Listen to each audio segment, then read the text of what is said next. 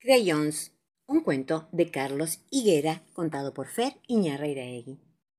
Había una vez un monstruito glotón que un día se comió un crayón y le gustó tanto que quiso otros cuantos. Pero qué sorpresa se llevó cuando la caja vacía encontró. ¿En qué otro lugar podría encontrar más crayons para devorar? Recordó el árbol junto a su casa Seguro, montones de crayons rebalsaban ahí. Y sin tanto pensarlo, salió entusiasmado a buscarlo. Pero el invierno se le adelantó y todos sus crayons se llevó. Muy triste y solo el monstruito se sentía. ¿Acaso ningún amiguito tendría? Entonces un niño se acercó y le contó. Yo también comía crayons. Muchísimos, por montones.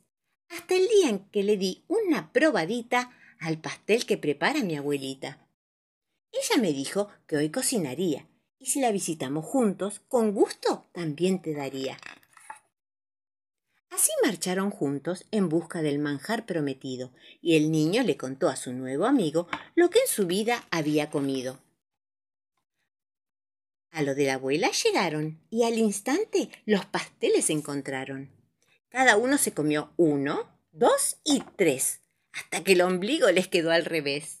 Al terminar el festín, muy contentos se veían y prometieron a la abuela que muy pronto volverían. Con los crayons de la abuela algo bonito dibujaron y además un gran abrazo al despedirse le dejaron. Fin.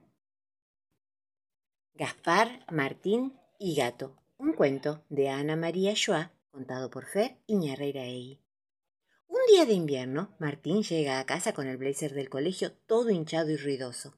Y adivinen qué sale de adentro. Un gatito blanco con manchas negras y marrones. Mejor no le contamos nada a mamá, dice Gaspar, que se acaba de enamorar para siempre del gato.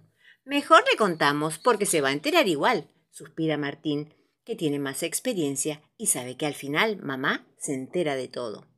El gatito es muy chiquito, increíblemente flaco. Martín cuenta que un grupo de chicos lo estaba empujando de aquí para allá y se lo daban a quien quisiera llevárselo. Y Martín quiso. Lo metió dentro del saco, calentito contra su pecho, el gatito se quedó muy quieto sin arañar. Lo que dice mamá es lo que todos esperaban. Es un gato callejero. Puede estar enfermo. Se lo pueden quedar por un solo día. Mañana vuelve a la calle. Pero Después mamá lo piensa mejor. Un gatito enfermo en un solo día igual puede contagiar a sus chicos, así que, hay que llevarlo enseguida al veterinario. Le dan leche, jamón y una aceituna sin carozo. El gatito lame la leche. Le encanta el jamón cocido que tenían reservado para el sanguchito de papá, ese que se come de tentempié antes de la cena. La aceituna lo pone loco. Eso nadie se lo esperaba. En vez de comérsela, la revuelca y se la frota por la cabeza, como si fuera el olor más extraordinario del mundo. El veterinario dice muchas cosas, pero empieza por la más asombrosa. Ni Gaspar ni Martín se lo esperaban. Esto no es un gato, dice. Es una gatita. Y después sigue diciendo varias cosas muy importantes. Pobre bicho, dice, pura piel y hueso, pero con unas ganas locas de vivir. Es tan chiquitita que todavía no cambió los dientes, dice. Debe tener un mes como mucho. No tiene ninguna enfermedad, dice. Y los chicos se ponen muy felices. Ni hongos, ni tiña, ni sarna pueden darle de comer comida especial para gatitos, de esa que venden en los supermercados. La semana que viene me la traen, dice. La peso para ver cómo anda y si aumentó bastante, le damos las vacunas. Bueno, piensan Gaspar y Martín. Ahora hay que tenerla por lo menos una semana para fortificarla y darle las vacunas. Miran muy serios la cara de mamá, que no dice nada. Papá llega a la noche, se ríe con la gatita y se come un sanguchito de anchoas y tomate. La gata prueba a cada rato un poquito de su comida especial y toma mucha agua. Ajá, dice papá muy serio cuando escucha toda la historia. Entonces tenemos gata por una semana. Cuando esté fuerte, ya puede volver a la calle. Pero mientras viva en esta casa, hay que ponerle nombre. Ya tiene nombre, grita Gaspar. Se llama Juanita. No, no es verdad, dice Martín. Quiere ponerle un nombre difícil para que Gaspar no lo pueda pronunciar. no es que le importe esa gatita. No le gusta nada la idea de que ella lo quiera más a Gaspar. Después de todo, ¿quién la trajo a la nueva casa? La gata la traje yo y se va a llamar Be Real, dice Martín bien fuerte. Be Real. Se llama en inglés un cantante famoso de la banda Cypress Hill. Nadie entiende nada. ¿Vi qué? pregunta mamá sorprendida. ¿Virrey? Gaspar no tiene ganas de discutir. Cuando se pelea con Martín, a él no le pasa nada. Martín le da algún pisporrotazo por aquí por allá y nada más, porque como es mayor, se cuida de no lastimarlo. Debe ser que un poquitito lo quiere, como a la gata, aunque lo disimule. Pero Gaspar es más chico y no tiene miedo de hacerle daño a su enorme hermano.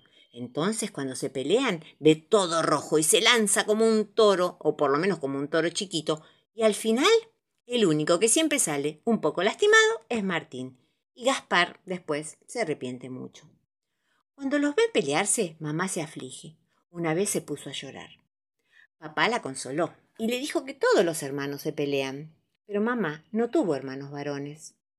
Mientras tanto, la familia decide que la gatita de tres colores se va a llamar Juana Be Real Martorell, que es el apellido de la familia. A la semana la tienen que llevar otra vez al veterinario. Pero la gatita no quiere salir de la casa, se mete debajo de la heladera y no hay manera de empujarla ni con el palo de la escoba. Al final le tiran insecticida. Juanita sale corriendo y Gaspar la atrapa y la levanta como solo sabe hacerlo él. Gaspar trata a Juanita como si fuera un bebé. La agarra con la cabeza apoyada en el codo y las patas para arriba.